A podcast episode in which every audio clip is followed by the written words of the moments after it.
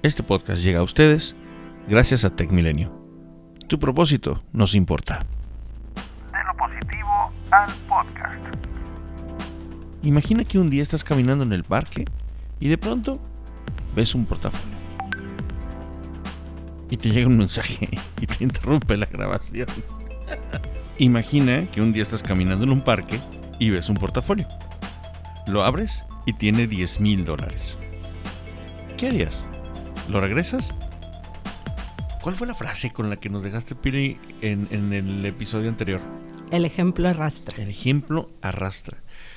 Es, es muy poderosa. Yo creo que sí hay que ponerla en, en cualquier post si quieren, pero también en el refrigerador. Pili, me estabas comentando que leíste una noticia muy, muy importante de la mañana, ¿no? Mira, eh, se trata de dos indigentes eh, que vivían en la calle en Sao Paulo, abajo de un puente. Su trabajo era recolectar basura. Eh, con ese trabajo ganaban casi 8 horas, o, dólares diarios. Una noche escucharon una alarma de un negocio y fueron a ver qué pasaba y vieron una bolsa y en esa bolsa había 10 mil dólares. Lo que hizo uno de ellos, era una pareja, lo que hizo él fue buscar a un vigilante y pedirle que hablara a la policía para entregar el dinero. Entonces cuando la policía llegó y vio que les entregó la bolsa de 10 mil dólares, pues se sintió impresionada y esto se convirtió en noticia. Cuando llegó un reportero a preguntarle pues por qué había decidido devolver el dinero, les voy a leer esta frase que viene en esta publicación. Dice, mi madre me enseñó que no debo robar y que avise a la policía si veo a alguien haciéndolo.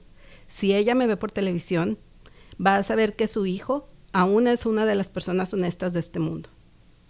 Está muy fuerte, porque bueno, uno pensaría, el señor es indigente, ya no tiene razones para vivir, y además, ¿qué? O sea, si no tiene nada, pues con eso puede tener algo. Sería la mentalidad rápida, pero lo que, lo, lo que me estás diciendo tiene mucha profundidad.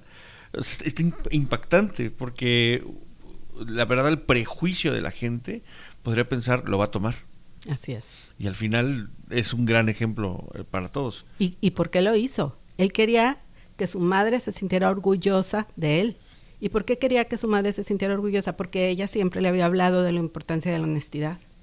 Y cuando los estudiantes quieren hacer algo correcto y los papás dicen no lo hagas, que el estudiante siga y sea persistente, porque también el, el, el, el, hijo puede ser maestro de los papás en muchas cosas. Muchas de las nuevas generaciones están hablando de reciclar, de hacer muchas cosas que no se hacían antes por cultura y estamos aprendiendo a veces como adultos a hacer cosas diferentes. Sí. ¿Por qué no aprender esto también, no?